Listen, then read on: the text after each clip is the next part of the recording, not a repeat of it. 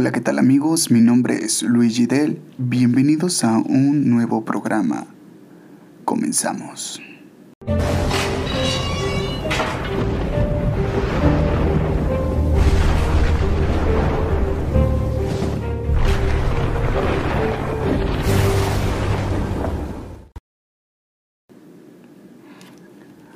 Amigos, el día de hoy hablaremos de una mujer que dicen que se aparece en el crucero de Puga.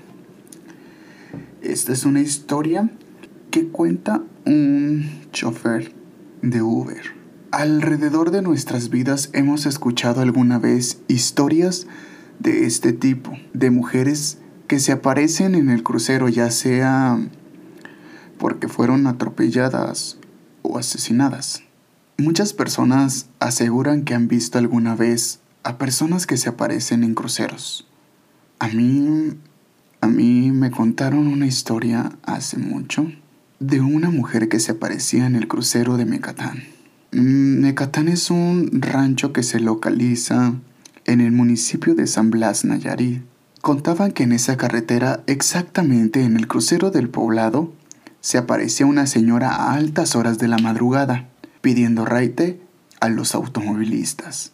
Escuché una vez una historia que relataba un taxista de la ciudad de Tepic, Nayarit, donde decían que un día en la noche le tocó llevar un corte al poblado de Jalco.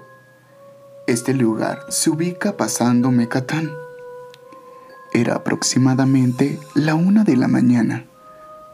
Cabe mencionar que antes no existía la autopista, así que de camino se hacía aproximadamente una hora por la libre.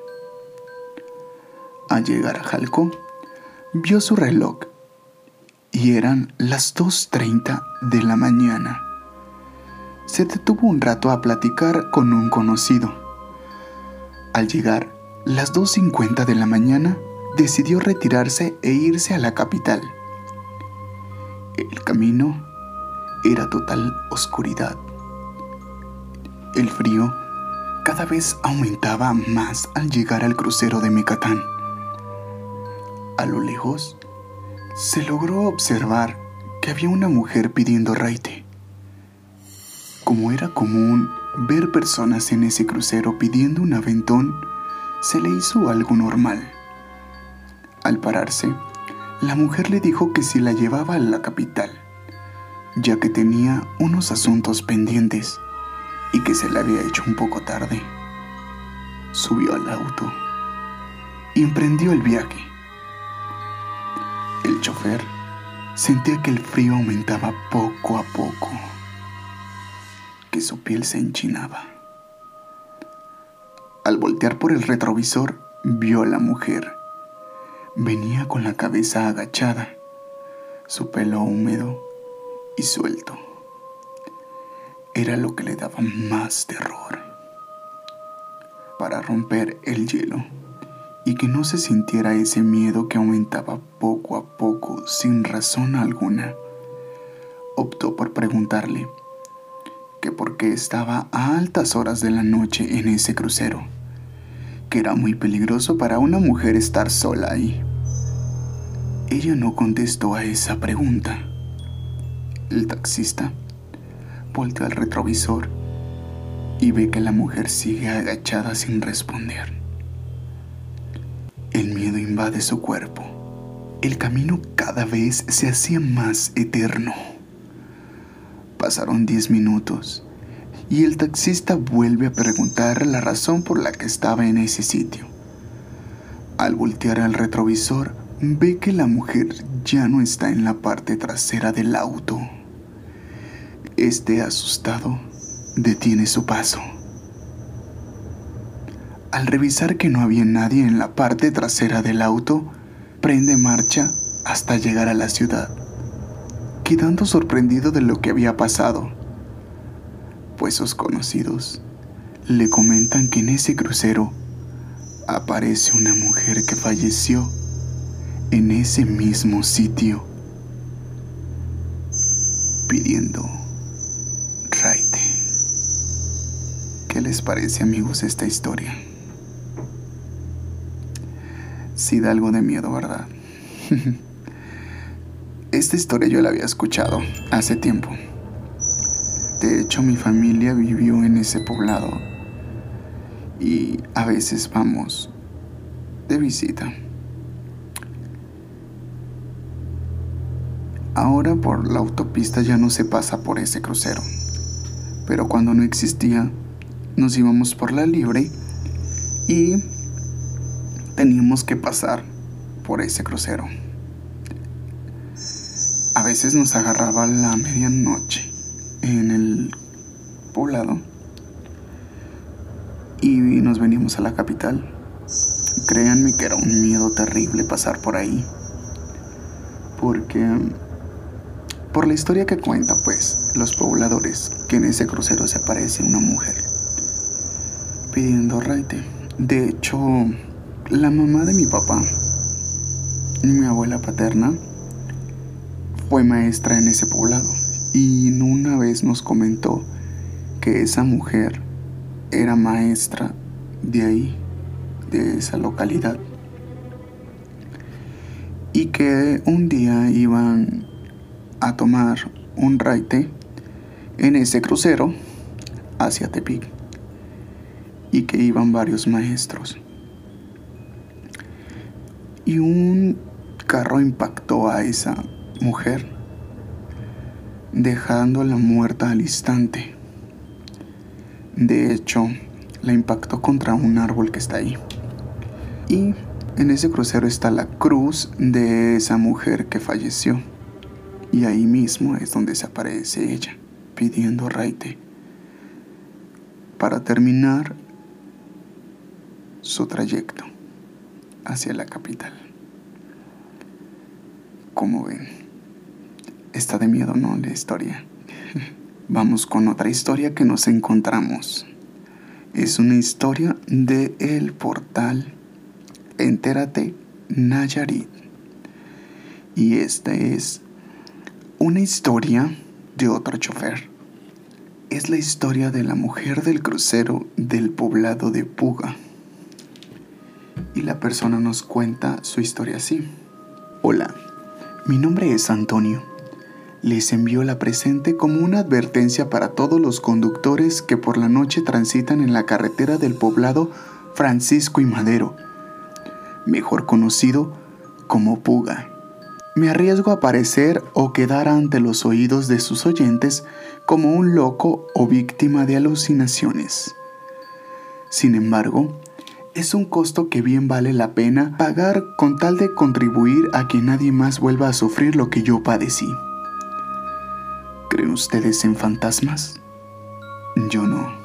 Yo creo que morimos y nuestro cuerpo se desintegra quedando de nosotros únicamente nuestra memoria. No creo que tengamos dentro un alma o un espíritu que vaya a algún otro sitio ni que después de haber sido sepultados tengamos oportunidad de regresar de eso que la cultura popular de nuestro país llama el más allá. Por ello, que no me explico qué es lo que me sucedió. La semana pasada, al regresar a de Puga a Tepic, historia que me dispongo a compartir con ustedes. Yo trabajo en Uber Así que cuando la aplicación me marcó un servicio de Jalisco hasta Puga, me dio mucho gusto. Los servicios ese día habían estado particularmente flojos y si hubiera durado 10 minutos más en entrar ese mensaje, posiblemente no lo habría atendido, pues habría decidido irme a descansar. Acudí al lugar indicado y abordaron mi vehículo los integrantes de un grupo de música que no sé si habían tocado en alguna especie de bar o restaurante, o bien venían de algún ensayo. Eran dos chavos y una muchacha. Venían platicando entre ellos y yo aprovechaba cada alto de semáforo para dar un sorbo a mi vaso de café que había comprado en el Oxxo hace un ratito. Compa, ¿Podemos llevar primero a nuestra amiga? Vive por la avenida P. Sánchez, dale para allá, por favor, me dijo el chico que se había sentado en el asiento copiloto. Petición a la que accedí de inmediato cambiando la ruta inicial. No había transcurrido diez minutos cuando la chica estaba ya cruzando por la puerta de su casa, hasta donde la acompañó el chavo que venía con ella y que posiblemente era su novio. Muchachos los tres, muy sanos, según pude percibir en el ratito que les di el servicio. Ya rumbo a Puga, nada me pareció extraño. No es la primera vez que manejo a esa hora por la carretera. Lo he hecho cientos de veces no tendría por qué haber notado nada raro. Lejos de que algo me causara extrañez, me dio gusto ver la luna tan clara esa noche. Considero que cuando llevaba a los chavos debió ser alrededor de la una y media de la mañana, porque todo estaba tranquilo. Se iluminaba todo con la luz de la luna, e incluso bajé un poco el vidrio del carro para que entrara el aire fresco que a esa hora de la mañana me sirvió además para espantar el sueño. El trayecto fue breve. Llegamos muy rápido al fraccionamiento donde vivía el muchacho que había sido hasta ese momento mi copiloto. Estaba casi a la entrada del pueblo y a mano izquierda. Aunque para ser franco, no recuerdo el nombre. Al otro muchacho lo llevé a una casa más al centro del pueblo. Cuando venía cruzando las vías del tren, decidí que apenas llegara a Tepit me iría a descansar. Di el último sorbo de café que le quedaba a mi vaso. Vi mi teléfono y le quedaba poca batería. Razón de más para llegar cuanto antes a Tepic e irme a dormir.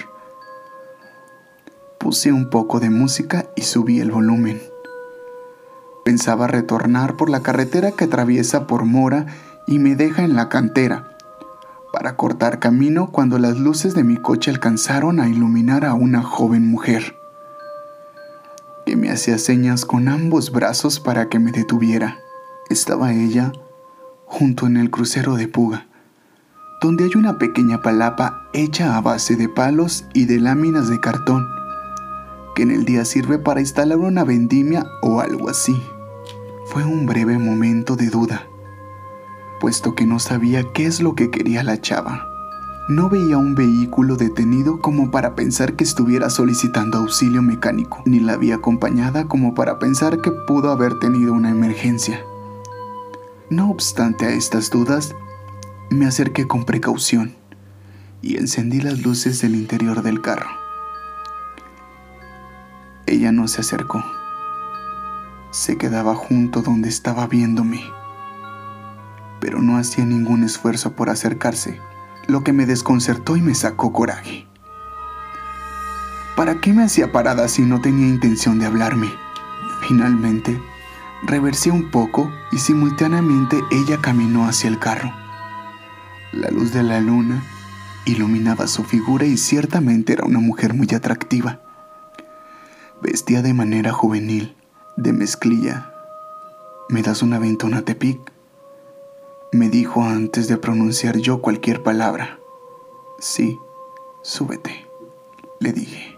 En ese punto debo reconocer que me causó cierta extrañez que cuando volteé al lado izquierdo para quitar los seguros del carro, sentí de inmediato la sensación propia de cuando alguien aborda un vehículo Quité los seguros y un instante después, cuando volteé hacia atrás, ella estaba cómodamente sentada en la parte de atrás, sin haber escuchado o sentido que la puerta trasera se abriera o se cerrara. Olía muy bien y su largo cabello castaño parecía todavía mojado. No quise verla detenidamente para no incomodarla o para que no fuera a pensar mal. O simplemente para que no se fuera a sentir insegura. Por lo que pronto me puse en marcha y apagué las luces. Me moría de ganas de preguntarle qué rayos hacía allí, sola, casi a las 2 de la mañana y totalmente a oscuras. Pero la metralla de preguntas eran detenidas por un nudo en la garganta que me provocaba el no saber cómo hacerle plática a la chava. Comencé de pronto a sentir un frío que me calaba, y fue entonces cuando me lamenté de haberme acabado el café tan pronto. Se había detenido mi lista de reproducciones.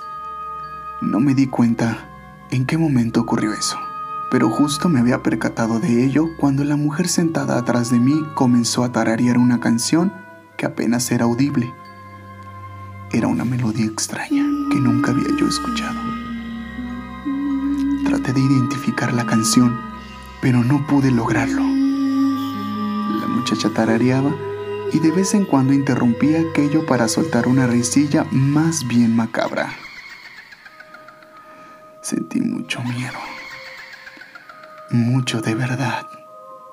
El espejo del retrovisor me regalaba una imagen que a nadie le deseo que vea. Observaba la silueta de la muchacha que había subido minutos antes, pero a pesar de que no se veía ya mucho, la escena parecía terrible. Me concentré en el camino. A los lados solo había cañaverales, tierras de cultivos y frondosos árboles bien iluminados por el astro lunar. Sentí la necesidad de salir corriendo. Ella seguía tarareando y yo, se los juro, no podía hablar. Han sentido como si de pronto se quedaran mudos porque una gran cantidad de saliva se anida en su garganta. Han sentido que alguien les respira en el cuello y que su vaho llega hasta su nariz.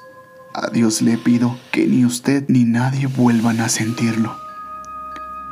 Por eso les cuento esto, para que tengan precaución. Dicen que el cuerpo avisa y que hace su deber. Yo sentía que todos los poros de mi piel querían gritar del miedo, lo que no podía salir por la garganta. Pero pensé, si perdía la concentración, podría ocurrir un accidente empeoraría las cosas. Sin embargo, la situación y esa maldita canción que tarareaba aquella mujer me taladraba los oídos. A lo lejos, vi las luces del crucero de Bellavista y pensé, resistiéndome a ver nuevamente el retrovisor, me pararía ahí y bajaría a esa mujer que me estaba poniendo los pelos de punta. De pronto, la mujer dejó de tararear y empezó a sollozar discretamente al tiempo que se mecía en el asiento. Yo no volteaba, pero lo sentía.